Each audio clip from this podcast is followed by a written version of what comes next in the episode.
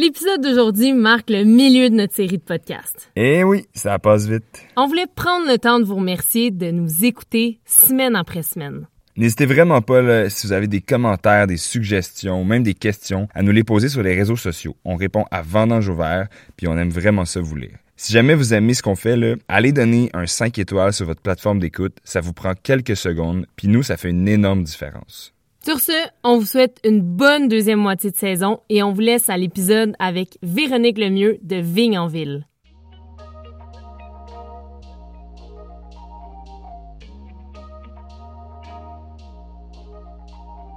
Aujourd'hui, on est au Palais des Congrès à Montréal. Certains se demandent sans doute qu'est-ce qu'on fait là alors que la plupart des vignobles sont en campagne, mais en fait, on s'en va rencontrer Véronique Lemieux, la fondatrice de l'organisme Vigne en Ville. On était très intéressés de la rencontrer afin d'aborder un angle qui était complètement différent de ceux qu'on avait vus avant, celui de la viticulture urbaine au Québec. On a entendu parler pour la première fois de Vigne en Ville il y a deux ans. Cet été, on a même participé à une initiative que Véronique a entrepris, qui était de fournir des vignes aux citoyens de Rosemont Petite Patrie pour éventuellement créer une cuvée collaborative. On va aller la rencontrer, elle va nous en parler plus de ce projet-là, mais bref, on était très intéressés. C'est à ce moment-là que j'y ai parlé de la participation de notre balado, puis elle semblait super intéressée. Fait qu'on s'est retrouvé avec euh, une petite bébé vigne de Marquette, une bébé vigne de Frontenac Blanc, et ça se trouve sur notre balcon dans un smart pot.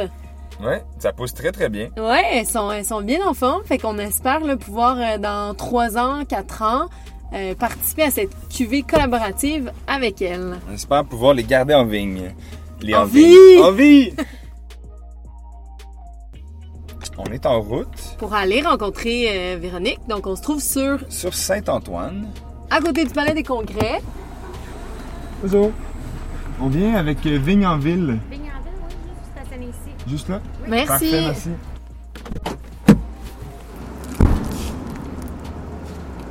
Allô? Ça va et toi? Enchantée.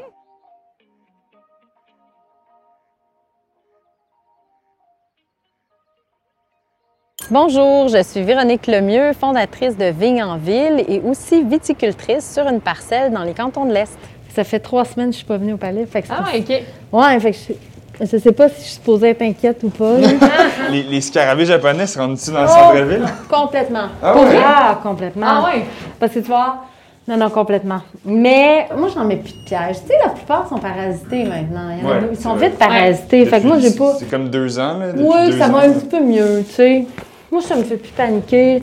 C'est pas cute, mais gars, qu'est-ce que tu veux? Comment qu'on a commencé sur le toit de la ferme du palais? Parce que moi, en la base, j'ai commencé avec le mur de fraises en hydroponie. L'affaire qui est cool du Palais des Congrès aussi, c'est que c'est c'est vraiment ici que tout a commencé. La genèse de Vignanville et de, tu sais ça, de la- de l'agriculture de l'idée, Oui, mais même, euh, vraiment, c'est ça. C'était un, des premiers spots d'agriculture urbaine, tu sais, sur toit à Montréal. Tu sais, ça fait déjà dix ans là, qu'il y a une ferme sur le toit. Là. Fait Puis, que, Il y avait, il y avait une, une prédisposition à ce que ce soit ici? ben parce qu'il y avait comme une portion du toit qui était complètement libre. Et dans le fond, moi, je travaillais au, au laboratoire et là, je disais, mais tu sais, qu'est-ce qu'on pourrait bien mettre là? Puis là, à un moment donné, je suis allée à Rooftop Red à Brooklyn. Puis là, j'ai, j'ai vu le fameux vignoble, euh, tu sais, commercial de Rooftop Red sur Le- toi. Puis là, j'ai fait, oh mon Dieu, c'est ça, qu'on va mettre dans ce coin-là? Puis je suis revenue avec cette idée-là. Fait que, tu sais, à la base, Vigne-en-Ville, c'était pas une entreprise, c'était un projet de recherche. OK. C'est quoi euh, l'organisme qui s'occupe des vignes? C'est le laboratoire. Le laboratoire. OK. Oui, c'est le laboratoire sur l'agriculture urbaine. Oui. Fait que là, dis-nous, toi, ton background, c'est quoi? Tu viens d'où? Qu'est-ce, que, qu'est-ce qui t'a amené à, euh, à faire ce moi, projet-là? J'étais en commerce international avant. OK. Et je me suis reconvertie après à mon congé de maternité. J'ai pris des cours euh, de permaculture à l'Université de l'État d'Oregon. Comme ça. OK. Et ensuite, pendant que j'étais maman à la maison, j'avais une compagnie d'importation de vins naturels. OK. J'avais ça 10 ans. Ça Justement, à l'époque, les vins d'épicure. les vins À des l'époque où, honnêtement, T'as pas tant connu. euh, Ben, ouais. le, le vin naturel, C'est ça. vraiment que j'explique tout le temps, tout le temps, puis bon. Et c'est comme ça que j'ai rencontré Steve, euh, bon, à cette époque-là. Donc, le congé de maternité, pour moi, ça a comme été l'occasion de me dire, bon, ben l'histoire du vin, ça, m'intéresse vraiment, mais Mhm. peut-être pas tant le côté commercial, mais plus, en fait, j'aimerais ça, tu sais, euh, mieux comprendre les écosystèmes. Puis, mais par contre, c'est vrai que à, à travers mes, quand j'allais visiter mes vignerons, Ouais. tu sais, en, en biodynamie, en vin naturel, tu sais, ils- ils- en fait, ils m'exposaient, euh, tu sais, pas juste leurs vignes puis leurs raisins, tu sais, ils me parlaient de- des plantes qu'ils avaient plantées autour, de tout ça. Fait que c'est c'est plus ça qui m'a fait triper. Fait que mon premier réflexe, ça a été de m'inscrire dans un programme universitaire euh, de permaculture. Puis comment je l'ai choisi, c'est que j'étais comme, ben là, tu sais, j'ai 31 ans, faut quand même que si je me redirige, faut que je prenne de quoi qui a de la crédibilité. Fait que je voulais pas prendre un petit cours. euh, fait que j'ai pris, Ouais. j'ai regardé c'était quoi le meilleur qui est offert dans le monde. Puis j'étais comme, oh, c'est à l'Université de l'État d'Oregon. There you Alors, go. T'es allé étudier à l'Université d'Oregon? C'était à distance, mais il fallait faire un stage pratique, par contre. OK. Donc, euh, donc c'est ce que j'ai fait. Et euh, les profs, euh, c'était des grandes sommités en Ouais. permaculture. Ça, c'était vraiment chouette. Ensuite, euh, là, je travaillais au laboratoire sur l'agriculture urbaine au Palais des Congrès. Puis, il y avait cet espace-là immense qui, euh, qui avait absolument rien. Et lors de vacances avec ma famille, j'étais à Brooklyn, puis là, on me disait Hey, mais toi qui tripes agriculture urbaine et vin, faut absolument que tu ailles visiter Rooftop Red, tu vas capoter. Et en effet, j'arrive là et j'ai eu une vision merveilleuse. Je me suis dit OK, c'est vraiment beau, c'est vraiment excitant. Puis en plus, ils arrivaient à faire du raisin de qualité. OK. Et- Rooftop Red, ça, c'est donc euh, c'est un vignoble de quelle ampleur sur les. euh, Euh, Peux-tu en nous en parler peu? 160 pieds de vigne là, à l'époque. Là, tu je suis pas à la semaine près leur affaire, mais à la base, c'est 160 Ok. pieds de vigne. Et euh, à vocation commerciale, donc ils ont signé des ententes avec euh, un vignoble en particulier. Et ils, euh, ils dans le fond, quand moi j'ai visité, c'était, je crois, leur troisième année d'opération. Donc, ils approchaient d'une première vinif, mais ils ne Ouais. l'avaient pas encore fait. Puis, ils faisaient déguster des vins, euh, tu sais, euh, des, issus des mêmes cépages. Eux, c'est vraiment les cépages bordelais, en fait, qui ont euh, décidé de planter. Sauf que, tu sais, on est quand même beaucoup plus... euh, on est, malgré tout, on pense que c'est pas loin New York, mais, tu sais, Mais, ouais, ce n'est pas du tout le même climat. exact. Donc, euh, là-bas, ils ont du petit verre d'eau, chardonnay, cabernet, et ça se passe très bien. Ouais. Donc, euh, au retour ici, là, je rencontre le patron du laboratoire. Je lui ai dit, ben moi, je sais qu'est-ce qu'on pourrait planter dans cette fameuse zone où il n'y a rien. On pourrait planter de la vigne. Et là, à première abord, c'est OK, cool, mais, euh, tu sais, dans le fond, la mission du laboratoire, c'est- davantage de nourrir les gens. Donc, en quoi la création d'un vignoble urbain va aider la société? Et là, j'étais comme, oh oh. Une chose était certaine, c'est que ça allait végétaliser. Ouais. Mais là, on est dans un monde où, euh, tu sais, on veut, surtout au laboratoire, l'ambition, c'est de, tu sais, végétaliser, mais nourrir, tu sais, de faire des expérimentations qui peuvent avoir de l'impact dans la vie des gens. Donc, je me suis dit, OK, c'est pas grave, euh, je vais, je vais réfléchir à ça. C'est clair, il faut apporter, une, faut, euh, faut devenir plus utile que ça, en Ouais. fait. Parce que le problème aussi, c'est que, tu sais, c'est quatre ans avant de produire du raisin. Fait que là, c'est, le, le- le laboratoire met à disposition une, une portion du toit. Puis, tu sais, dans le fond, euh, pendant quatre ans, qu'est-ce qu'on, tu sais, à, à quoi ça sert tout ça? Ouais. Donc, je me suis mise à réfléchir euh, dans quoi j'allais planter ça de toute Mhm. façon, parce que le setup de Rooftop Red coûte une fortune. là. C'est quand même là. la- C'est de la terre à la grandeur ou c'est des Non, pots comme non, c'est des pots, mais super euh, stylish, euh, tu sais, euh, en, euh, en fibre de verre. OK. Euh, Donc, plus coûteux aussi, là. Hey, très coûteux, là. Pas, c'est pas un projet euh, bootstrap pantoute, là, Ok. tu sais. Ouais. Donc, à la new-yorkaise, tu sais, c'est ça, ils ont c'est ça. toujours des moyens, eux, qu'on a moins. Donc, donc, moi, justement, quand je me suis mise à réfléchir, la première question, c'était, bon, mais là, il va falloir que je, que je fasse un terreau pour ces vignes-là. Comment je vais faire, dans le fond, pour reproduire, tu sais, quelque chose qui est proche de la nature? Oui, puis Euh, la Qui est vigne, proche de la réalité de la Oui, vigne. parce que, parce que Ouais. finalement, tu sais... euh, quand on pense à la vigne, les gens souvent pensent au terroir, les, Ouais, les ben sols oui. calcaires très Ben profonds, oui. tout ça. Fait que toi, j'imagine, tu as, dû adapter ça puis essayer de trouver justement le, le terreau.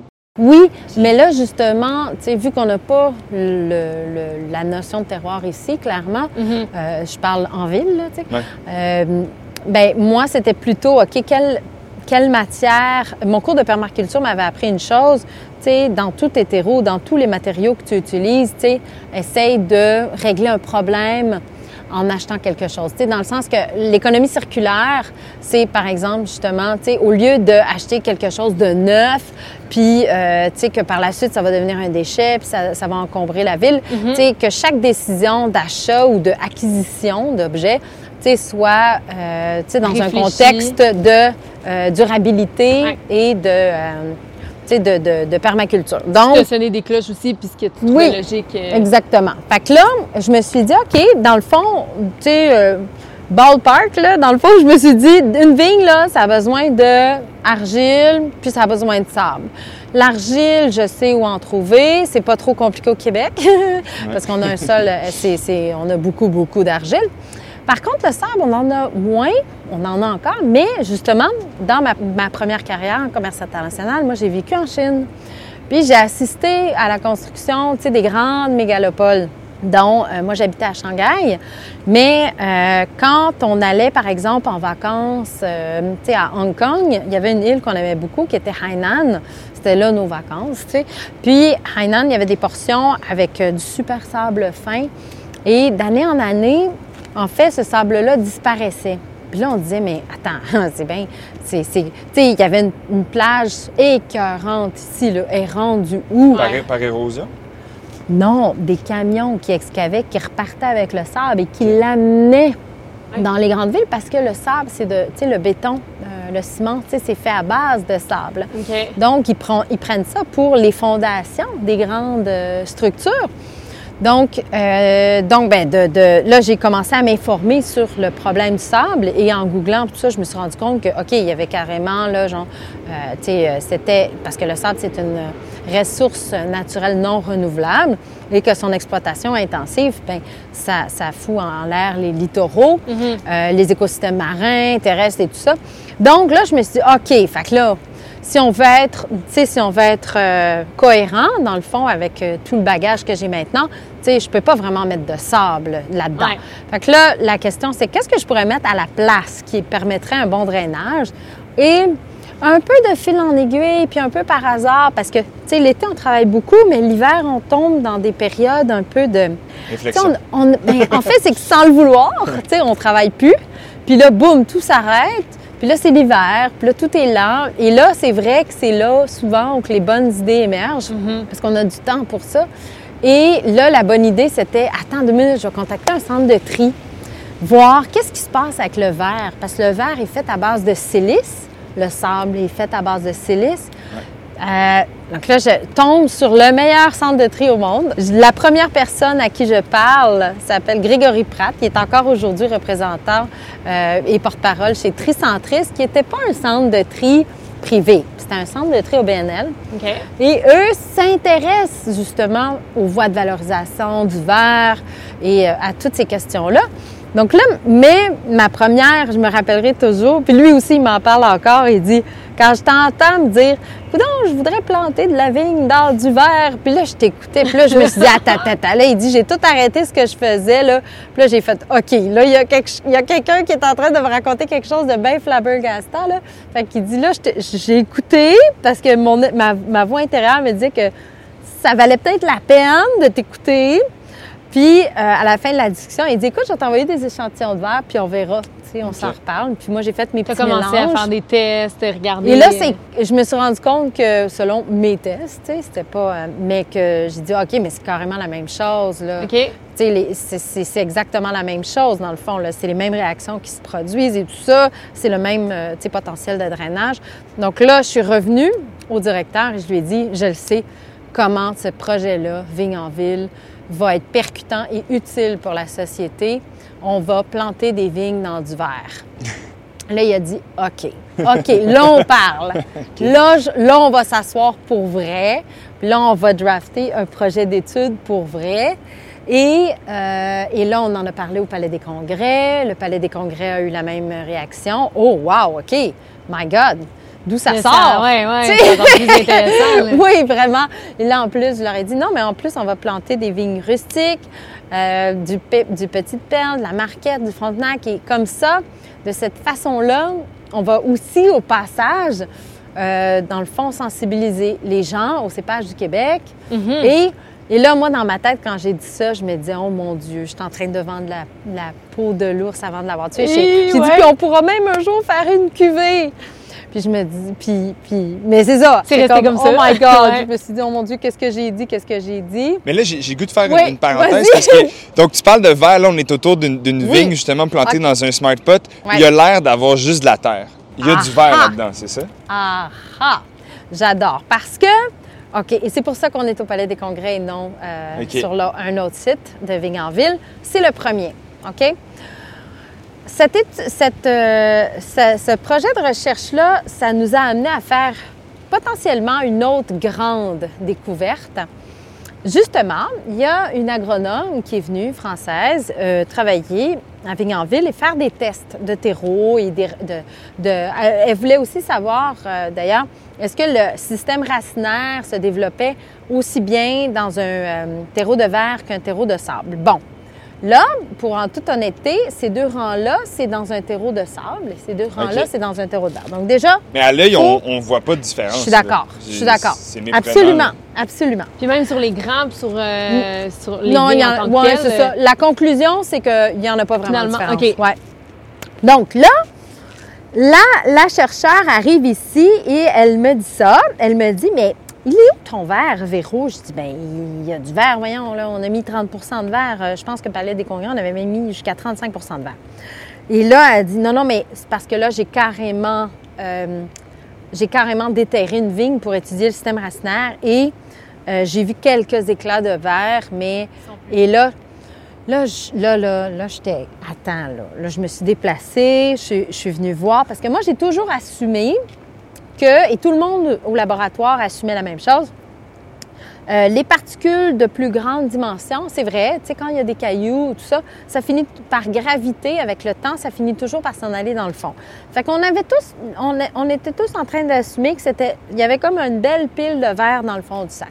OK. Euh, on a vérifié dans quelques sacs. Ben non, il n'y avait plus de verre. Là, on a fait des tests. Et en fait, justement, voir et, et on voit qu'il y a comme un genre de sable. OK? OK. Ensuite, j'ai contacté euh, plusieurs experts pour euh, avoir une explication. Et je suis tombée sur un de mes collègues à la centrale agricole euh, qui me dit, qui est un chercheur en mycorhize. Le mycorhize, c'est un type de champignon pour coloniser le sol. Et lui me dit, est-ce que tu as mis de la mycorhize dans ton terreau? Je dis, bien évidemment. Aujourd'hui, on met toujours de la mycorhize dans les terreaux. Il dit, ben c'est pour ça. Cherche pas plus loin. Ton verre s'est dégradé et est retourné à l'état de sable.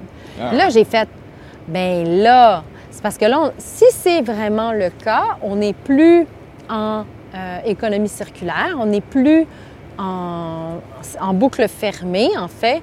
Là, on est carrément en sur-recyclage, qu'on Ben oui. appelle. Du sur-recyclage, C'est, ouais, le mot upcycling, je l'ai longuement cherché et finalement, c'est quelqu'un qui me l'a donné. Le- au lieu de. C'est, c'est vraiment du sur-recyclage. C'est, Mais c'est encore mieux, c'est- finalement. c'est encore mieux. Là, en fait, il y a une euh, agronome, dans le fond, qui m'a dit c'est quasiment, on est quasiment dans euh, l'amendement pour le sol, dans le sens que, parce que ce qu'on a découvert aussi, c'est que, par exemple, toutes les bouteilles qui sont, tu sais, les bouteilles de champagne, ils ont un élément fortifiant dedans. Ouais. Ils sont On plus a fait-. On a fait analyser, puis c'est le magnésium qui apporte cette euh, plus grosse résistance. Euh, étonnamment, toutes les vignes quasiment au Québec, surtout les Frontenac, là, sont carencées à fond en magnésium. L'autre chose, euh, il y a souvent des carences de fer. Bien, tout le verre qui est de couleur vert, en fait, provient des bouteilles de bière, souvent, ou des opériers, des choses comme ça. Et ça, il y a du fer dans euh, ce verre-là. Donc, tous les colorants euh, qui euh, teintent le verre, c'est en fait des colorants de grade alimentaire et c'est souvent des métaux ou des traces, des éléments traces qui vont apporter cette couleur. Donc, c'est pour ça que cet agronome-là, elle a dit, OK, donc là, on n'est même plus aussi dans le sur-recyclage, on est potentiellement dans, euh, un amendement au sol parce que le sol est pauvre en silice, partout en fait. Là, on redonne de la silice. Le sol est pauvre dans tous ces éléments traces-là, on les met à disposition. Mais le plus fabuleux là-dedans, c'est vraiment que, au bout du compte, tu sais, on a recyclé 30 à 35 euh, bouteilles de vin par pieds de vigne. Et là, euh, on s'apprête à en remettre encore parce que si on rajoute la matière organique, en fait, on peut rajouter à tous les ans. Fait que finalement, un pied de vigne va peut-être être capable de recycler tu sais, 70 bouteilles. C'est malade. C'est Et. Vraiment. et, et non, mais et là, et, et là, on pourrait se dire, bon, il y a, il y a- il y a sûrement quelqu'un quelque part sur la planète qui a déjà Qui fait, qui a déjà ou ré... pensé à ça, ouais. Eh bien, non. Et c'est ça le Dieu. Bravo! OK, wow. Eh bien, non. Ça, c'est la partie la plus incroyable. Ouais. Mais je me rappellerai toujours quand j'avais aussi parlé, quand j'avais dit, Ah, on va mettre du verre dans le terreau, tout le monde disait, ah, mais je suis sûre qu'il y a quelqu'un qui a déjà fait ça quelque part. Eh bien, non, il n'y avait personne. Tu donc. Puis là, là, c'est ça. Puis quand moi j'ai lu qu'il y avait du verre, je m'attendais vraiment à avoir des, des morceaux de. Mais tu sais, c'est vraiment une, une poudre de verre qu'on peut tu voir. la vois-tu quand même? Un a- peu, oui. Regarde, regarde, regarde, regarde. Si tu te concentres, c'est que la granulométrie, elle a diminué. Mais tu vois-tu qu'il y a de la couleur encore? Un peu. Regarde, regarde, regarde. Mais Ouais. c'était plus gros que ça, là. C'est que ça, ça... En fait, une bouteille entière prend entre 150 et 200 ans à se dégrader. Mais une bouteille pulvérisée, en fait, prend beaucoup moins de temps, évidemment. Et là, rendu là, tu vois, c'est- comme revenu. Si on passe ça, là, Ouais, c'est du redevenu. Ben, regarde, il y a sable. encore... On peut percevoir un peu la couleur Légèrement, ouais. mais tu sais, il, est en train de, de vraiment se dégrader et, euh, et d'année en année, ben là, ça va devenir des micro-micro-particules. Est-ce que c'est à partir de là que la SAQ a décidé qu'il s'impliquait un peu dans ton projet ou qu'il subventionnait d'une quelconque façon? C'est, à- dans le fond, j'ai planté le vignoble, j'ai fait, j'ai euh, mis quelques photos, euh, je pense euh, en ligne là, sur OK. Facebook, quelque chose comme ça. Puis le représentant de Tricentrice est venu visiter. Et là, c'est là où lui a fait Oh mon Dieu, oh mon Dieu, faut que je te présente les gens de la SAQ parce que je m'assois souvent avec eux Ben, pour ça. discuter des voies de valorisation du verre et on essaie de travailler ensemble. Donc, il a organisé un meeting et quand la SAQ est venue visiter, ils ont dit OK, mais comment on peut embarquer dans ce projet-là? Donc, euh, et ça, c'est le rêve de tout agriculteur urbain. Je veux dire, en, agriculteur, en agriculture urbaine, généralement, le financement, euh, il y en a, mais c'est c'est pas, euh, c'est pas simple, là, si on veut. Donc là, que, que, que la SAQ soit venue à nous, c'est c'est fabuleux. Là. Puis là, Ouais. tu dis qu'on est, euh, c'est ça, présentement sur le toit du Palais des Congrès, puis il y a d'autres sites. Tu veux me dire, où Alors, tes autres oui, sites? donc tout a débuté ici. Par la suite, euh, donc on a fait un vignoble euh, à la SAQ. Eux, c'était pas les toits qui les intéressaient pour leur euh, pour leur vignoble, c'était au sol. Et par contre, c'est le plus grand. Ben, en fait, à l'époque, c'était le plus grand, c'était 165 pieds de vigne dans le fond qu'on a planté en sol. Et c'était pour euh, rendre le siège social plus euh, joli, plus agréable. Et euh, par la suite, rapidement, l'ITHQ a voulu suivre parce que l'ITHQ aussi, dans le fond, euh, est un partenaire de la SAQ. Ouais. Puis bon, tu sais, une fois qu'il y en a un qui embarque, ils veulent tous Ouais, embarquer. ouais. Et euh, ensuite, il y a Ubisoft Montréal qui, qui ben là, c'est un petit peu plus moi, là, si on veut, l'initiative, parce que je, je- je- j'avais déjà été sur leur Ouais, terrasse. magnifique terrasse d'ailleurs. Ils ont des super parties Ouais. sur leur terrasse avec des bons DJ. Puis là, je me disais, waouh, ça pourrait tellement être le rêve d'avoir des vignes ici. Ouais. Donc, ça, ça finalement, ça s'est fait. Et la centrale agricole, là, on a planté 200 pieds de vigne. Et l'objectif du vignoble de la centrale agricole, c'est vraiment de euh, tester notre nouvelle hypothèse, notre nouveau protocole de recherche sur la dégradation du vent. OK, donc le, le nouveau protocole, c'est vraiment Étudier ça. là-dessus. là. Oui, parce qu'ici, il il est arrivé des fois où, euh, en fait, mettons qu'il y avait des touristes ou des, des congrès qui venaient au palais, puis là, on- sais, je me disais, oh, je vais leur mettre un petit peu de verre pour que ce soit cute, j'en ai comme rajouté, sais. Fait que, OK, donc, Ouais, ça peut plus, Ouais. on peut plus calculer là, ce qui se passe dans ces pots-là. Puis on n'était pas, c'était pas l'objectif de notre recherche à cette époque-là. C'était pas ça. Donc euh, c'est pour ça qu'il fallait reprendre euh, dans le fond à zéro. Mhm. Et aussi, euh, on a testé là avec différentes quantités de mycorhizes. Parce que là, ce qui nous intéresse à la centrale agricole, c'est est-ce que plus de mycorhizes, tu sais, c'est quoi le, le seuil que l'on doit avoir en termes de mycorhizes pour avoir un effet de dégradation? Ouais. Est-ce que tu peux avoir trop de mycorhizes? Je ne le sais pas. Je, je pense ça, pas, la- la là. zone, je pense pas. Je pense. Ben, Je, je crois que ce qui se passe, c'est que ça devient inutile, Ouais. en fait. tu sais. OK. Ça Puis- sera pas, euh, si tu mets trop de micro-ondes, Ouais, y a- tu peux jeter une bouteille puis elle disparaît comme ça. Non, c'est ça, c'est qu'il y a un seuil à un moment donné, exact, de saturation. Ouais. Puis là, avec tous ces endroits-là, j'imagine que tu pas toute seule à tout euh, gérer ça, naviguer entre ces endroits-là. À la base, que- oui, OK. complètement. Pour le volet recherche, j'ai le support du euh, directeur du laboratoire sur l'agriculture urbaine, Éric Duchemin, qui est une sommité. Honnêtement, j'ai beaucoup, beaucoup de chance parce que c'est une sommité mondiale au niveau euh, de l'agriculture urbaine. Puis, ça m'a ouvert des portes, comme par exemple, j'ai été en mesure de collaborer avec euh, euh, un projet de, la, de vignoble sur la mairie de Paris, du premier arrondissement. Puis ça, j'ai eu la chance de visiter deux fois, euh, de voir d'autres setups. Et là, je travaille en collaboration avec euh, l'Université de Lille sur un autre projet de vigne. Donc, donc, tes projets ont eu écho Ah, même oui. au pays du vin. Là. Oui! C'est fun. Oui! Quelle... Ça doit être un bel, tu sais, c'est quand même... fun de voir Mais ça, vraiment, ça. non, non, complètement. Ça, c'est... hey, c'est quand même assez fou que Montréal, tu sais, Ouais. des Ben fois, ils me disent, mais là, on fait quoi? Là, on est rendu à telle étape. Là, on fait quoi? Moi, je suis là, mon Dieu, c'est incroyable. Mais Toi, c'est vrai ça te fait quoi que- de, de, de savoir, tu sais, Ah, de- moi, j'adore. de ça? Ouais. Mais moi, j'adore. Parce que le, le but, tu sais, les gens, ils disent Oh, t'as-tu peur que.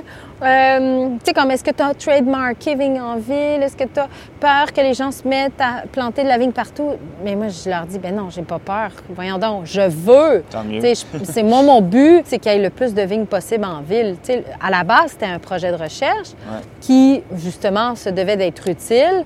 Puis même si c'est devenu au passage une petite entreprise, moi, je perds pas de vue que euh, non, l'objectif, c'est de végétaliser intelligemment. Puis pourquoi la vigne? Parce que la vigne, là, même quand il fait 52 sur le toit, c'est une des rares plantes tu sais, qui, qui survit. Oui, elle souffre, Mhm. mais elle survit. Il n'y a pas beaucoup de plantes là, qui sont capables d'en prendre autant. Là. Ouais. Mais justement, suite à Ouais. ce que tu dis, euh, on, on a vu euh, cet été le Ouais. projet de.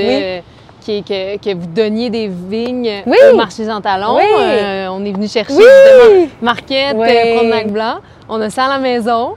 Là, c'est en train de pousser, ça pousse bien là. Ouais. mais que je crois que Ça a dépassé la clôture. Ouais, Ah, exact. c'est fun. Ouais. Ben oui, j'ai l'idée suivi avec ça. Ouais. euh, l'idée, euh, veux-tu nous expliquer un peu l'idée avec ce projet-là? Oui, donc avec ce projet-là, justement, c'est de revenir parce que le corporate, c'est bien, mais le euh, communautaire, c'est mieux, honnêtement. Non, mais c'est vrai.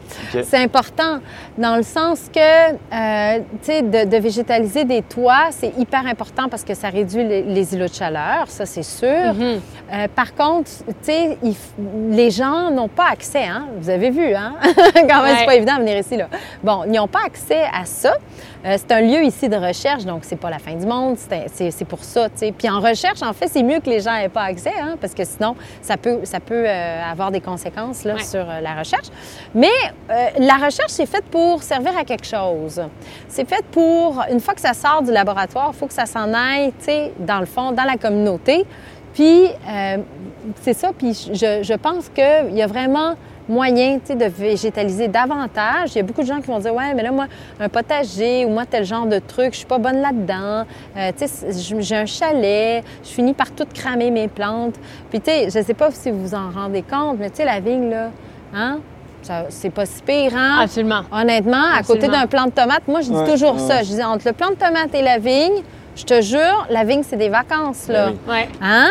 Mais il y a- puis il y a un côté aussi, je vous dire, il y a un côté ludique à, Ben à ça, oui. parce que, tu sais, pour l'avoir fait, de se promener dans les ruelles de Villeray, du plateau, de, de la petite patrie Rosemont, c'est vraiment le fun.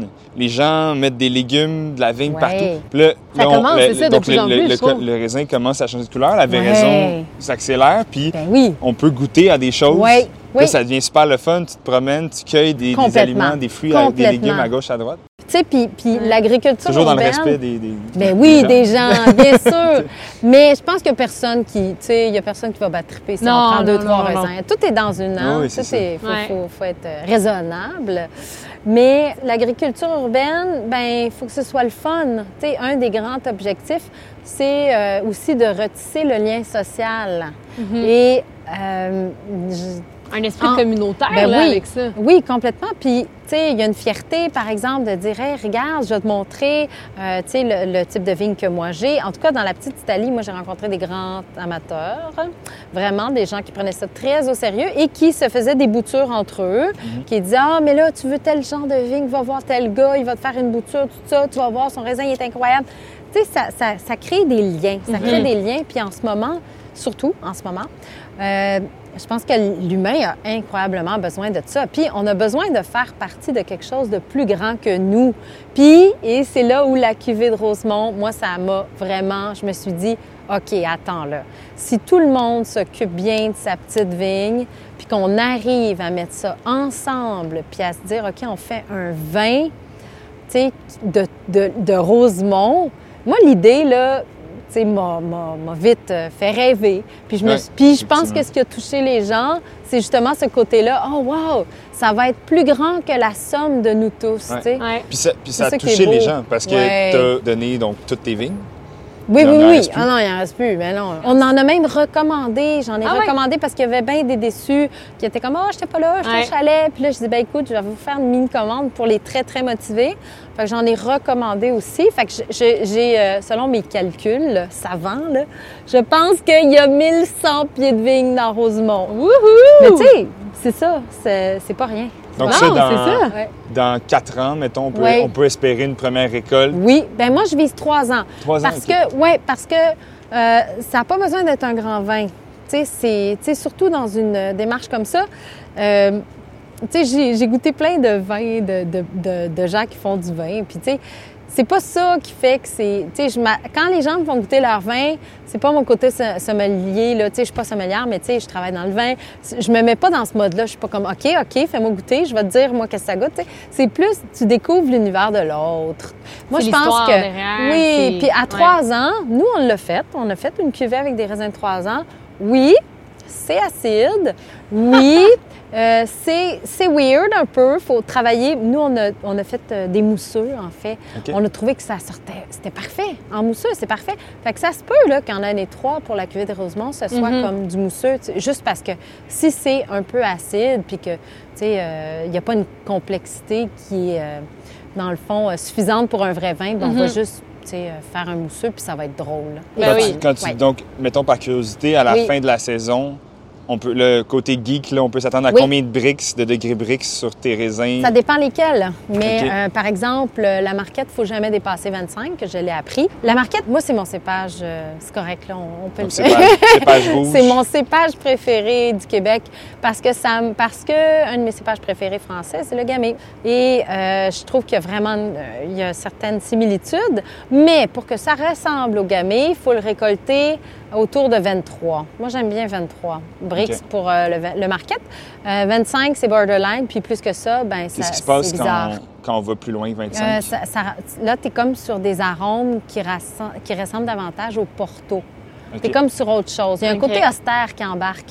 Quand justement la marquette à 23 de briques, c'est tout sauf austère. Puis là, on parle de euh, quand on récolte. Oui. Tu veux m'expliquer comment, ça, s- comment tu fais les vendanges, dans le fond, dans tes points de...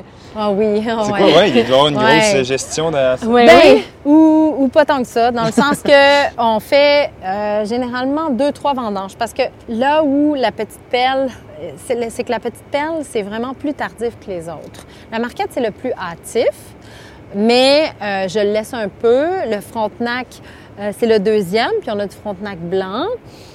Puis le petit perle, c'est généralement deux semaines après tous ces cépages-là.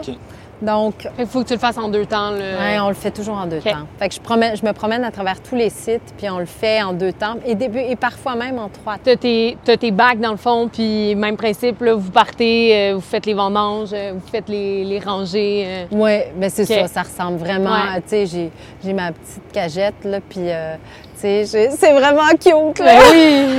c'est vraiment cute pour avoir fait les vendanges à la campagne et, et euh, en ville, là, ça- c'est Deux mondes. Ça n'a rien à voir, ouais. J'ai, euh, je réalise, euh, j'aimerais ça revenir. On a parlé de bricks, des Oui. degrés bricks. C'est, c'est la première fois qu'on en parle, je pense, sur C'est le vrai. podcast. Ah! Peux-tu nous, nous expliquer qu'est-ce que c'est? c'est le niveau de sucre dans le raisin. Mais il faut savoir que j'ai appris aussi euh, que le brick, c'est pas tout dans la vie. Parce que j'ai l'année passée ou l'année d'avant, j'ai fait une vendange en me fiant uniquement au BRICS. J'ai envoyé les analyses dans un laboratoire. Puis les analyses sont revenues. Puis là, euh, j'ai quand même vu des analyses un peu partout. Puis là, j'ai fait Hein, j'ai-tu envoyé la bonne affaire? Là, c'était vraiment, c'était comme out of this world. Il n'y avait aucun chiffre qui avait rapport. Et c'est vraiment ça. L'année suivante aussi.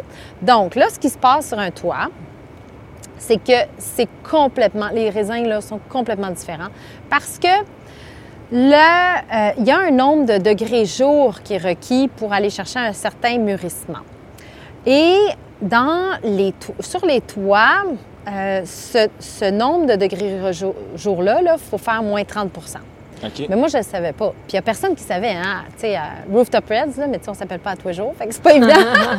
mais, tu sais, quand tu t'en vas en uncharted territory, ben c'est ça qui arrive, c'est que tu découvres. Et pourquoi Et là- tu penses qu'il faut faire moins 30 C'est que l'effet d'îlot de chaleur, c'est que je suis toujours la première au Québec à vendanger. À chaque fois que je fais mes vendanges, puis je mets ça sur Facebook, les gens sont comme, mais voyons donc. Déjà. Ouais, dans ça peut être. Fin août, c'est ça? Oui, exact. Autour du 25, euh, entre le 25 août et euh, genre le 4 septembre. Québec, c'est plus fin septembre. Ben oui, exact. Ça peut commencer autour du 15, mais tu sais, vraiment, là, on a un trois semaines à peu près d'avance. Mais c'est ça, donc le BRICS, c'est intéressant, mais ça dit pas tout. Parce que le raisin, il est très, très, très. euh, le, le sucre est très élevé dans le raisin, mais les acides, tu sais, ils n'ont pas eu le temps de se former correctement.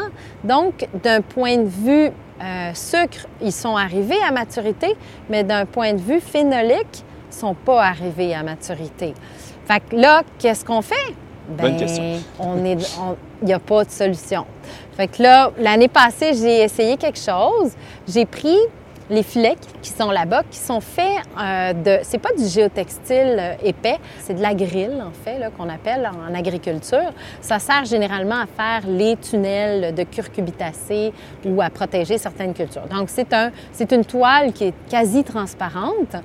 Euh, et donc, je me suis dit, ben peut-être qu'au lieu de mettre un filet à oiseau, euh, dans le fond, je pourrais mettre ça, puis peut-être que ça va ralentir un petit, petit peu le soleil. Sais, le but, c'est que ça laisse passer le soleil, mais euh, tu sais, ça, ça le ralentit quand même un peu. Fait que là, j'ai essayé ça. Mais tu sais, vu que chaque été est différent, euh, ben c'est ça. Ça va être dur de... Est-ce que je pourrais jamais affirmer, ah oui, ça a super bien marché, tu sais. Ouais. Mon souhait, c'est de vendanger. J'aimerais ça, là, le 7 septembre. OK, là. un peu plus tard. Ah, j'aimerais ça, là. Mais tu sais, Donc, on c'est vraiment voir. là où tous les vignerons à l'extérieur de la ville Ouais. veulent atteindre leur degré jour. Ah, moi, c'est l'inverse. Toi, c'est l'inverse. Moi, c'est l'inverse. Il, nous est arrivé un autre problème. Moi, je pensais que euh, la première année, oui, à trois ans, les, les vignes ont tendance à donner des raisins plus acides. Mais en- déjà en quatrième année, c'était hallucinant, les raisins que ça a donné. C'était, euh, en fait, c'est ça, il n'y avait pas assez d'acidité. Puis là, ça, ça n'existe pas d'habitude au Québec. là. Genre, sur des cépages comme ça, là. Donc là, je me suis retrouvée à appeler des vignobles parce que un manque d'acidité dans une cuvée, c'est un problème de, ça, ça- c'est un problème au niveau de la conservation. Quand je dis un manque d'acidité, moi, ça a carrément scoré genre autour de 4. 4, 4 là, le pH. oui, de pH. C'est dangereux, là. c'est dangereux. Ça veut dire que six mois après, le vin, là, il, il est plus bon, là. Il change de couleur, il devient brun, tu sais, comme si c'était, comme si ça fait 20 ans qu'il est dans une cave. Donc, là, euh, il a fallu que je trouve. J'ai appelé des vignerons, j'ai dit T'as-tu une petite cuvée bien acide, là Tu sais, là, bien acide, que tu sais pas quoi faire avec, là. Puis là, ils me disent tous Ben oui, ben oui, ben oui, j'ai ça, voyons donc. Fait que là, j'ai dit OK, cool, ça va pas être problématique. Fait que là, on a fait un mix, on a fait un mélange parce que j'avais deux options. Soit que j'acidifie ma cuvée, mais ça, c'est genre là, un peu fou ou soit je trouve une cuvée euh, acide et je mélange. Et là, je suis arrivée à une moyenne de 3,5. C'est pas acide encore, hein? C'est pas très acide, mais là, ça se conserve à 3,5. Fait que là, et je pense que cette année, là, je vais vendanger, c'est ça, je vais voir. Mais ça se peut que, sais, euh, justement, là, j'en parlais avec Daniel, là, de Dieu tu sais, lui, il dit, ouais, mais là, ce serait quand même le fun de faire un vin vraiment urbain. Mais je dis, oui, mais ça, va- je suis pas sûre que ça va être possible. Tu sais, je veux, moi aussi, là, c'est ça que j'aimerais, tu sais, sur papier, mais je sais pas si ça va être possible. Donc, cette année, si le mois de septembre ralentit, et qu'on vendange quand même tôt, puis qu'on a une belle maturité phénolique, Ça on va pourrait. peut-être être Wow. capable. Fait qu'on se croise les doigts. C'est fun parce que c'était une des questions qu'on avait en tête de te demander si euh, des mélanges avec des vignobles plantés en terre à l'extérieur de la ville étaient possibles. Fait que ça répond. euh, Oui, ben quand, quand c'était pas le plan, on savait mais... Non, mais Rooftop Reds le fait aussi. Ok. tu sais. Fait que finalement, je me rends compte que ah, je suis peut-être pas toute seule à avoir le fameux problème de, de surmaturité, dans le fond, dans le raisin. À ce moment-là, quand tu vendanges, euh, tu vinifies où? Là, je comprends qu'il y a eu une Oui. cuvée qui a été faite en collaboration avec un autre vignoble à l'extérieur de Montréal. Non, euh, pas vraiment. Non, en fait, euh, je suis allée embouteiller parce que mon embouteilleuse n'avait pas marché. Fait que j'ai fini au bacante, euh, tu sais, avec Sébastien Daou qui m'a dépanné. Ça, c'était plus euh, une fois. Mais la, non, notre vraie vinification, on l'a faite à la centrale agricole dans un micro-chai. C'était- Mais c'était tellement micro que c'était vraiment pas facile. Puis euh, là, quand j'ai su que lieu commun arrivait à la centrale et qu'eux se construisaient un vrai chai, ben là, on, on- on a, c'est ça, on, on a Vous avez pris. parlé. Ben oui, on s'est arrangé, mettons. je disais, regarde, moi, mon chai, là, oui, boy, boy. J'ai hâte d'avoir un vrai chai.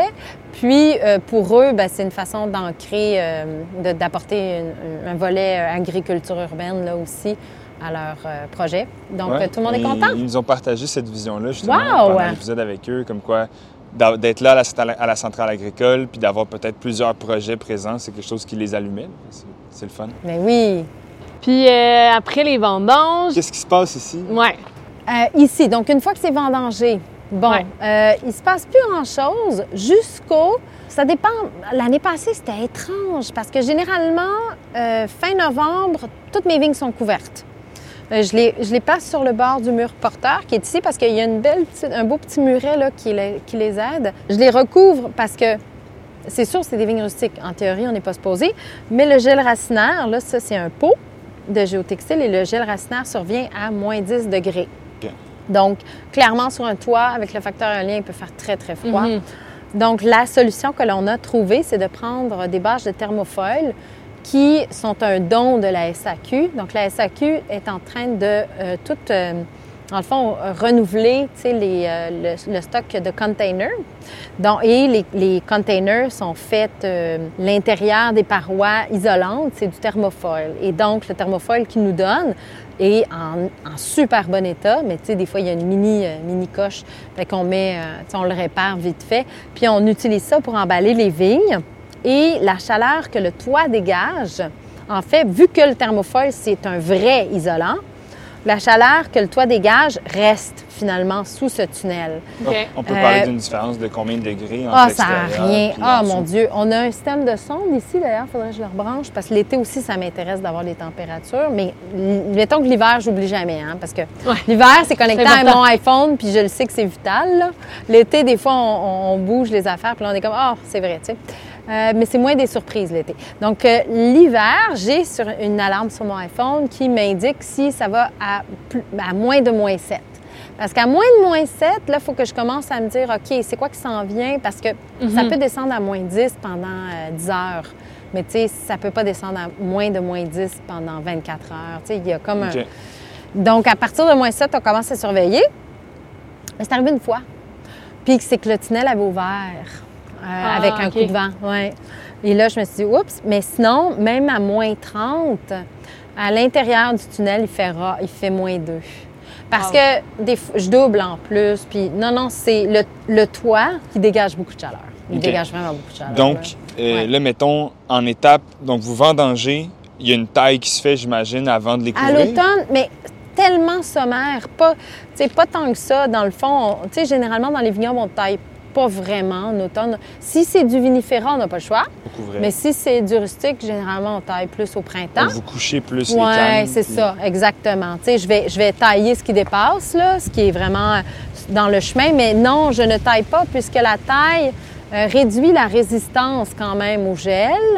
Et l'autre chose, c'est que malgré tout, euh, on- une fois qu'on enlève les bâches, là, on va tailler Donc au printemps, à ce au printemps, mais on va quand même, euh, tu sais, tant que tout n'est pas débourré, on fait quand même attention à notre taille parce que Tu sais, si tu t'aides, tu sais, ça débourre pas toujours à la place que tu penses que ça va débourrer. Fait Donc, que- le débourrement qui est l'éclosion des bourgeons. Ben, le débourrement, c'est avant l'éclosion des bourgeons. OK. c'est le débourrement, c'est quand vraiment il y a la- le bourgeon qui, après le stade cotonneux, Ouais. puis là, il gonfle. Débourrement, c'est vraiment là, il gonfle, puis oui, il est à la veille de. À la veille des. Ouais. Puis après ça, Dans le fond, c'est ça, c'est que oui, mais là, je fais une taille finale, absolument, parce que là, j'ai une meilleure idée de qu'est-ce qui est parti puis qu'est-ce qui est pas parti. Puis en milieu urbain, ben c'est ça, tu sais, des fois, euh, c'est justement mon tunnel, il est correct, là, mais Mhm. tu sais, je- c'est clair que la plante a moins de, comment dire, il faut Mais faire t'as- t'as un une petit peu plus crainte attention. Que les vignerons qui ont des vignes en terre Ouais. n'ont pas, c'est-à-dire le gel racinaire. Oui, exact. Exact. Non, non, Ah, mais c'est- tu, viens de lire c'est ma ça. pensée. C'est ça que j'allais, j'a- j'avais besoin d'exprimer. C'est que, tu sais, moi, je me garde beaucoup plus de sécurité parce que aussi, on dirait pas que je la connais pas, cette plante-là, dans ce format-là, mais c'est encore, c'est encore beaucoup de découvertes. Ouais. Puis, tu sais, euh, tu sais, si je fertilise, comme par exemple, je mets du compost au printemps, mais si j'en mets pas, je me suis rendu compte que, oh my God, tu sais, les carences, c'est tellement rapide, là, tu sais, parce qu'il n'y a pas de résilience, hein, c'est dans, dans un pot. Donc, euh, tu sais, j'ai l'impression que dans un vignoble, ben si le sol est vivant, ben les plantes peuvent communiquer entre elles, puis peuvent s'acheminer des ressources via un système de mycorhizes. Ouais. Même si tu t'en mets pas des mycorhizes, il y en a là, à l'état naturel. Mais je veux dire, dans un pot, ben elles sont toutes déconnectées, l'une de l'autre. Fait qu'il faut, elles ont moins de résilience. Ouais. C'est là que ça doit aider aussi d'avoir, ben, pas pour les mycorhizes, parce qu'ils sont dans leur peau, mais ça doit aider d'avoir un environnement euh, vivant partout Oui. autour aussi, d'avoir d'autres plantes au Ben, niveau des pollinisateurs. Est-ce Bien, la, la vigne s'auto-pollinise, donc elle n'a pas besoin de pollinisateurs. Mais on plante quand même toujours sur tous nos sites, euh, même Ubisoft Montréal, on a fait une prairie mellifère dans des plates-bandes. On plante toujours parce que c'est important, tout court. Euh, aussi, au niveau des ravageurs, euh, quand on a des espèces différentes, donc là, tu m'avais posé tantôt la question des scarabées japonais. Ben là, je suis vraiment quand même assez étonnée de voir qu'il n'y en a quasiment pas. Il n'y en a quasiment pas de ravage. Pourquoi il n'y en a pas de ravage? Parce que, en fait, il n'y a pas une concentration de vignes très, très élevée, là. Ouais. Mais si on avait fait un gros vignoble, puis on avait mis plein, plein, plein, plein de vignes, là, ça aurait peut-être été autre chose. Mais c'est pour ça que finalement, ils sont, sont vraiment très, très peu attaqués, là. Ouais, non, je suis étonnée. Il y a quelque chose qui me vient en tête. Je vois, donc, chaque vigne est dans son propre pot, à une certaine distance. Au niveau, ben là, c'est un peu stupide, mais il n'y a, pas de- il y a pas une densité de plantation, ça n'a pas d'impact sur le rendement de la vigne. Pourquoi la distance entre chaque pot? Comment vous décidez ça? Mais pour l'aération. OK. C'est parce que moi, je fais aucun traitement. Dans le fond, il y a des endroits où on a dû faire quelques petits traitements. Euh, quand je dis des traitements, c'est souvent du burane, c'est une lotion à base d'ail. Qui est, à- qui est utilisée en biodynamie. Euh, au Palais des Congrès, vraiment, mon Dieu, on a fait un traitement foliaire de magnésium, mais c'est pas un traitement, là, c'est pas pour enlever des maladies, c'est plus pour euh, que les feuilles soient en meilleure santé. Mais sinon, on a fait vraiment cette année aucun traitement. Mais donc, L'aération, le vent, parce que ça aussi, tu sais, qu'est-ce qui fait qu'on doit faire des traitements? C'est que les vignes sont quand même très collées, puis là, il y a un sport, puis là, Ouais. c'est, là, il, il Ça se s'attrape propage, dans- ouais, là, c'est ça. parce que là, il n'y a pas de barrière, mais si Ouais. tu les espaces comme ça, tu sais, puis moi, puis en ville, bon, moi, c'est sûr qu'avec mon bagage permaculture euh, et tout ça, tu sais, je suis pas fan là, des traitements. Euh, par contre, en ville, de toute façon, même si je voulais faire des traitements, euh, on est vraiment limité hein, dans des Ah ouais? en- Oh, que oui. Là, ici, c'est plus que bio. Là. La- je les, savais pas. les Ok. produits qu'on peut utiliser en ville pour l'agriculture, c'est pas du tout les mêmes produits qu'en champ. Parce que les gens savent, l'agriculture urbaine, tu es à côté des gens. Mhm. Tu sais, Là, ça donne qu'on est sur un toit. Mais tu sais, généralement, euh, tu sais, c'est des jardins communautaires, euh, c'est des, euh, tu sais, t'es- t'es- c'est des espaces euh, tu sais, où il y a des enfants qui se promènent, qui peuvent apprendre euh, tu sais, ça dans leurs mains. Ouais, ouais, ouais. Tu peux pas y respecter parce que les gros traitements lourds, généralement, il y a toujours un délai de retrait. Tu sais, où tu peux pas rentrer dans le Mhm. champ, là. Et tu peux pas t'attendre à, à ce que quelqu'un reste loin pendant trois semaines d'une vigne qui est laissée. euh, Donc, on peut quasiment rien utiliser comme produit phytosanitaire. OK. Et c'est une très bonne chose Ben parce oui.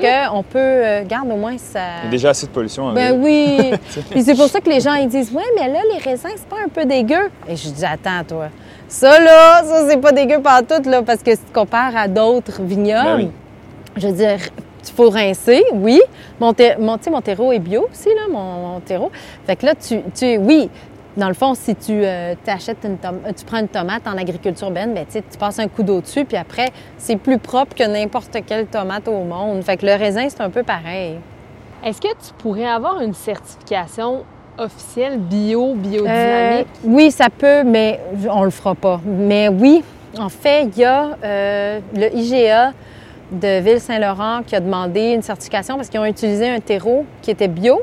Puis une fois que le terreau est bio, dans le fond, c'est comme si, puis que tu utilises des produits bio, c'est pas si compliqué à aller chercher la certification. Mais Mais même en agriculture urbaine, ça se fait oui, avoir oui, ce- oui, Ok. mais il n'y en a pas beaucoup qui l'ont fait parce que ça valait pas la peine, mais le, le, le IGA du chemin de ça, Ville-Saint-Laurent, eux, ça valait le coup parce que ça se retrouve sur leur étal en compétition avec des produits bio.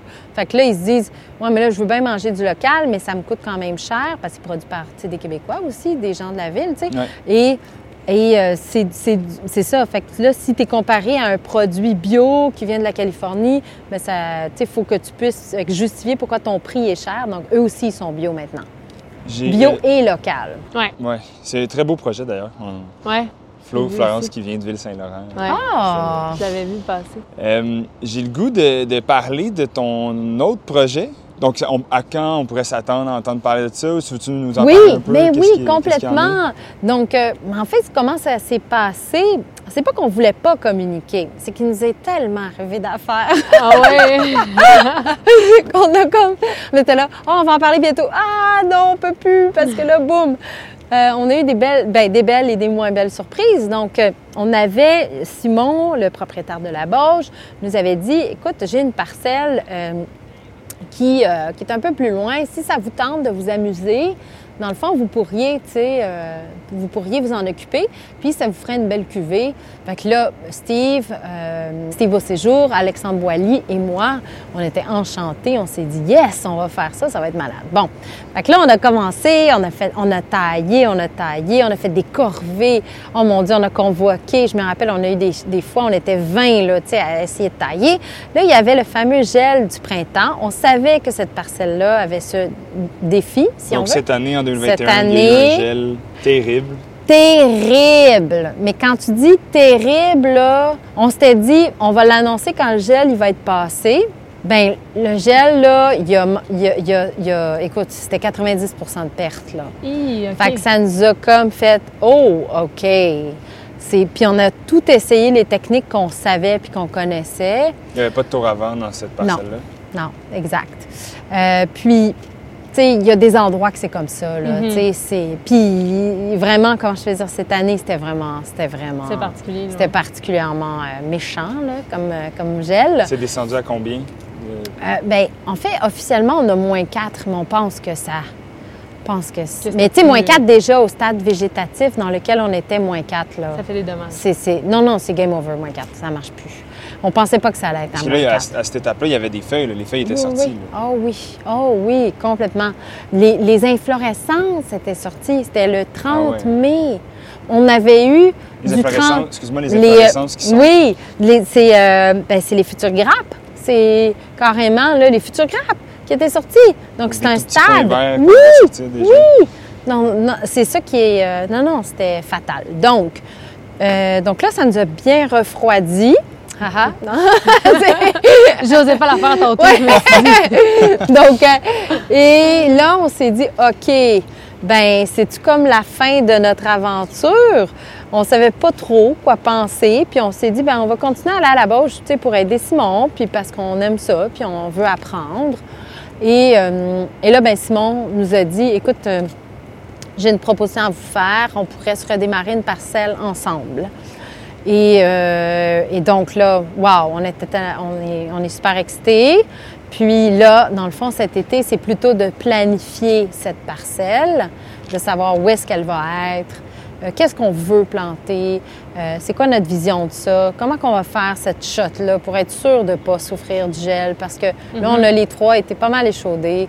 Euh, donc, donc c'est ça. Donc, euh, je, pourquoi, c'est pas qu'on veut pas l'annoncer, c'est que là, c'est, on est en train de se revirer de mort, Ouais. là. On est en Ouais. train de se revirer de mort, mais à suivre. Donc, à, à quoi on peut s'attendre de, de vo- de vos réflexions sur Alors, cette parcelle-là? définitivement, puis ça c'est sûr, là, ce qui ressort beaucoup, euh, c'est qu'Alexandre Boilly, lui, sa grande passion, c'est la biodynamie, les préparations biodynamiques. Euh, il en fait déjà sur les parcelles à la bauge. Euh, c'est vraiment son truc. Euh, moi, c'est la permaculture. Puis Steve, c'est de faire le meilleur vin au monde. C'est tout le temps. Tu sais, non, mais Steve, c'est vraiment ça, là. Fait que, fait que là, les trois ensemble, c'est de à essayer de se rencontrer à travers ça. Donc, oui, ça va être en permaculture, euh, teinté de biodynamie. Et euh, l'idée, c'est de faire évidemment du bon vin, mais on va peut-être aussi sortir du raisin. C'est ça qu'on s'est dit. On va Sortir du peut-être raisin? sortir du raisin parce qu'on a goûté à des produits qui nous ont vraiment étonnés, faits à base de camerise, par exemple. Puis là, on s'est dit, OK, tu sais, puis moi, moi, j'ai, moi, je suis une grande, euh, f- tu sais, believer de la piquette, là, dans le sens que, tu sais, parce que je veux récupérer le marc, je veux, je veux tout récupérer dans la vie. Fait que là, je veux récupérer le marc pour euh, donner une deuxième vie. Donc, La, Et- la piquette, qui est un produit qui n'est pas Exact. autorisé à 100% au Québec. Hein? mais qu'on peut baptiser différemment. Donc, euh, c'est un petit peu, on va l'appeler piquette avec un K, on va faire une faute de- d'orthographe, puis comme ça, ça va être correct, tu sais. Pas juste... euh, donc, il va falloir être créatif, c'est tout. Ouais. Mais, donc, la piquette, initialement, c'était le mauvais vin, mais euh, là, c'est vraiment la piquette... Dans le fond, ben, c'était pas que le mauvais vin historiquement, c'était aussi le, petit vin sympathique de seconde presse, parce qu'on repasse de l'eau dans le mar et on sort une bouteille, euh, une boisson qui est beaucoup plus light en alcool et qui euh, servait à désaltérer les vendangeurs. Euh, et les amis, n'importe quoi, n'importe qui qui passe par là, tu sais, finalement. Donc, c'était la boisson, tu sais, vraiment accessible, sans prise de tête. Et là, dans le fond, aux États-Unis, ils ont commencé à rajouter des petits fruits, euh, euh, des herbes. Donc là, il y a vraiment un, un mouvement sur la piquette. Donc, tu sais, euh, parce que les boissons faibles en alcool sont à la mode en ce moment. Euh, justement, les boissons alternatives sont à la mode. Donc, ça, ça, j'aimerais ça aussi. Tu sais, là, là, je- ça, c'est plus ma bouche liste, là, que je suis en train de déjeuner. Genre de- des genres de, de, de cidre à toutes sortes de. Ah, mais cidre, non, parce que la pomme, c'est. Moi, ça m'a pris du temps à comprendre le raisin. Puis, euh, tu sais, la pomme, c'est aussi compliqué, sinon plus, là. OK. La pomme. Puis, il y a beaucoup, beaucoup, beaucoup de plantations de pommes au Québec. Puis, il y a plein de gens qui se lancent dans le cidre. Puis, je pense que si. Ça, mais des collabos avec de la Ouais. pomme. Ouais. Tu sais, moi, je vois plus ça avec des collabos. Là. Ça, c'est clair que ça serait de le fun. Oui, Ouais, exactement. Par contre, la Camerise, j'ai visité un vignoble en Colombie-Britannique, Venturi Schultz, qui ont euh, coplanté la Camerise avec Wow. la vigne. Et c'est là où je suis revenue. cool, ouais. Là, j'ai fait OK, guys, On fait guys, ça. guys, guys, c'est sûr qu'on fait ça. On met de la Fait Camerise. que oui, tu sais, mes voyages, c'est une grande source d'inspiration. Ouais, ça peut Ouais. être. euh, Donc, ça, c'est, c'est, c'est le projet, mais tu sais, on, on va voir. On va, euh, Mais c'est sûr que l'idée, c'est que ce soit un vignoble différent. Puis euh, dans 10 ans, Vigne en ville, ça ressemble à quoi? Bien, Vigne-en-Ville, ça pourrait ressembler, ça pourrait, dans ce fond, ressembler à euh, un groupe de citoyens. Hmm, Tu sais, moi, je veux vraiment passer éventuellement le flambeau de tout ça, tu sais, pas, mais garder toujours, euh, garder toujours un as. lien, absolument. Mais je pense que, sais, ça peut, ça pourrait être, tu sais, un organisme, euh, ça pourrait être géré par des citoyens, par des passionnés de la vigne. Euh, je vois ça comme quelque chose de, c'est ça, de possible. Puis mo- moi, ça me ferait vraiment, ça me ferait rêver en fait. Tu sais, mon rêve à moi, ce serait que des gens s'approprient le projet. Pour toi, peut-être te libérer un peu pour Oui, aller exact. euh, Faire d'autres choses, puis euh, explorer toujours. euh, exactement, explorer. Moi, je suis exploratrice Ah ouais, en c'est chef. C'est vraiment ça, moi, que c'est comme ça que je le me vois. et les bottes. Oui, défricher de nouveaux Ouais. territoires, exact. Ouais. Puis, t'es es, une femme dans le monde du vin. dans le monde de la viticulture. Ouais. Euh, comment tu te situes? Il n'y a pas beaucoup de femmes C'est vrai? au, euh, au Québec. Comment tu te... Ben, pas juste au Québec. Comment tu te situes? Comment tu trouves ça, euh, naviguer à travers tout ça dans un monde assez masculin? Si je dois vraiment. Je pense que j'ai un beaucoup de caractère. Ouais. J'ai jamais. euh, j'ai jamais. J'ai jamais souffert de ça. J'ai jamais souffert de ça. Peut-être, tu sais, ou, ou, ou des fois où quand j'ai senti que j'étais pas prise au sérieux, dans le fond, ça oui. Euh, ben moi, c'est toujours un moteur pour moi. Je suis comme, vous allez voir, vous allez voir. Ouais, Je vais aller voir que, que, que je me laisserai pas faire. Non, non, exact, exactement, exactement. Fait que moi, ça a toujours été un moteur pour moi, mais puis les gens avec qui je suis en contact, tu sais, il y a ça, hein, par exemple aussi. Tu sais, là, tu me fais réaliser avec ta question que oui, ça m'est arrivé, tu sais, comme tout le monde, de rencontrer des gens toxiques. Ouais. Mais je pense que aussi, j'ai la chance de découvrir cette profession-là un peu plus tard dans la vie. Tu sais, puis une chance, si j'aurais peut-être vécu ça. J'ai beaucoup plus souffert, je pense, dans mon ancienne carrière en business quand j'avais 25 ans, définitivement, que là, parce qu'on dirait que là, je suis comme, non, non, j'en ai tellement vu que là, il m'en faut vraiment beaucoup là, pour que ça m'affecte. Puis je sais pas, c'est juste, l'âge, là, finalement, qui doit faire que... parce que je suis bien, bien vieille. Non, Qu'est-ce que tu donnerais comme conseil, mettons, à celles qui vont nous écouter, euh, les femmes qui ont peut-être envie de se lancer dans, dans ce métier-là? Ah, ben moi, j'aurais envie de dire, concentre-toi sur tes, com- tes, tes compétences. Dans le sens que, en fait, le piège dans lequel beaucoup de femmes peut-être se mettent dans le domaine du vin, c'est de trop, puis là, je, fais référence aux réseaux sociaux, c'est de trop miser sur l'image et qu'il n'y a rien derrière. Puis moi, ça a été ma, c'est ma plus grande garantie. À chaque fois que quelqu'un m'écœure, je suis comme, OK, garde, Garde, tu connes, là. C'est parce que là, je travaille dans un laboratoire.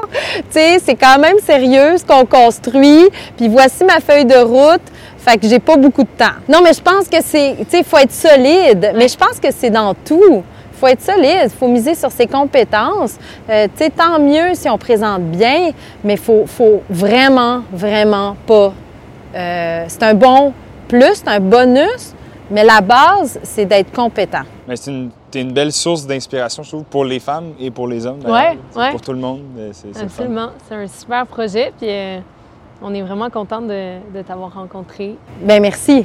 Merci de m'avoir euh, donné cette euh, tribune. On a hâte de goûter, peut-être Ouais. une petite cuvée à un moment. Oui, Euh, oui, vraiment, mais vraiment. surtout de récolter nos premiers raisins à la maison, Ah! de les apporter, puis d'essayer de voir Ah, qu'est-ce mais que ça, ça, va donner. puis genre besoin de gens comme vous pour porter le projet, pour, euh, pour être motivé pour la vinification, parce que ça va prendre des porteurs de projet, Ouais. définitivement, des ambassadeurs.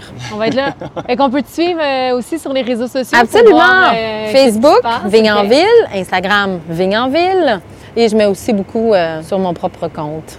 Merci beaucoup, Joël et Florence. Vendange au vert est diffusé de façon hebdomadaire. Abonnez-vous à Vendange au vert dans votre application de balado préférée. Nous sommes sur toutes les plateformes, incluant évidemment Apple Podcasts, Google Podcasts et Spotify. Je tiens à remercier notre invitée, Véronique Lemieux de Vigne en Ville.